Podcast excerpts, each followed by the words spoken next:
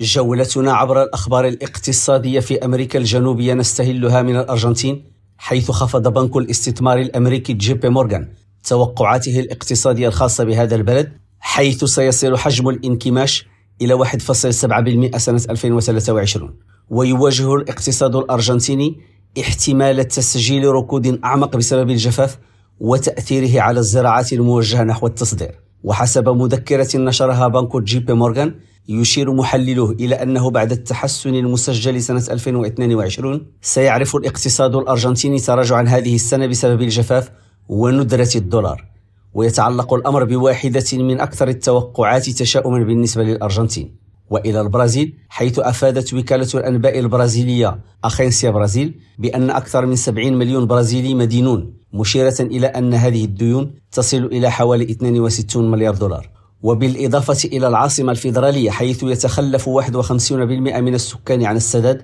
فإن أكبر مجموعة من المدينين توجد في ولايات أمابا وريو دي جانيرو وأمازوناس وتتركز هذه الديون بشكل أساسي في البنوك وعلى مستوى بطاقة الائتمان وفواتير الماء والكهرباء والطاقة. وتشير بيانات الوكالة المكلفة بمساعدة الأشخاص المتخلفين عن سداد الديون إلى أنه في شهر يناير ارتفعت حالات التخلف عن السداد مجددا في البلاد إذ همت أكثر من 600 ألف شخص. ويعتبر البرازيليون البالغون من العمر ما بين 26 و 40 سنة الأكثر مديونية. يليهم أولئك الذين تتراوح أعمارهم ما بين 41 و 60 سنة.